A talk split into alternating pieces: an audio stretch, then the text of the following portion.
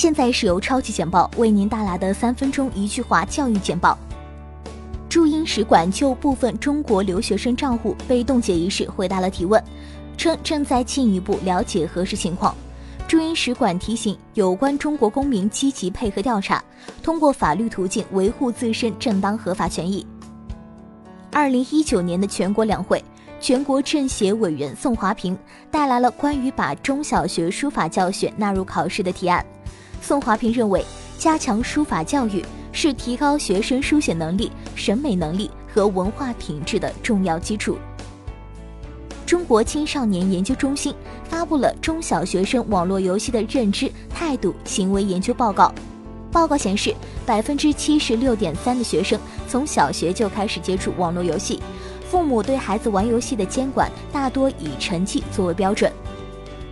澳大利亚国立大学学生涉嫌持棒球棍打伤中国籍同学的案件进行重审，被告承认发动袭击，但声称当时他精神病发，自己受一股更高力量的操控，否认五项企图谋杀罪。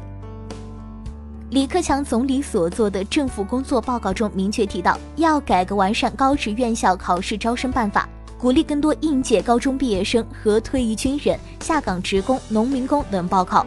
今年大规模扩招一百万人。民进中央在两会提交党派的提案，关于加强学前教育教师队伍建设的提案。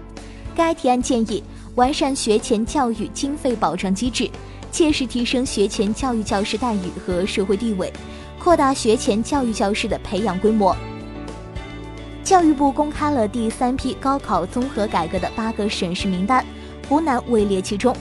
新高考将从我省二零一八年秋季入学的高一年级学生开始实施，也就是二零二一年起，高校按新的高考制度招生录取。数据表明，中国在线教育用户总数突破两亿人，微信等热门应用程序是中国学生接受线上教育的重要途径。通过智能手机接受在线教育服务的用户较去年增加百分之六十三点三，约占用户总数的百分之九十六点五。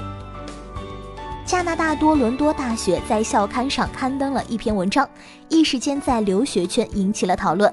文章声称，多伦多大学重度依赖留学生，所获经济收益远超政府拨款与本地学生。多伦多大学计划再涨百分之六学费。一则学霸把母校变成大富翁地图的视频引发网友关注。游戏中学校的图书馆、宿舍、教学楼和食堂都被植入了进去。由于富含校园元素，游戏发布后立即引起师生共鸣，表示一眼就能认出学校场地。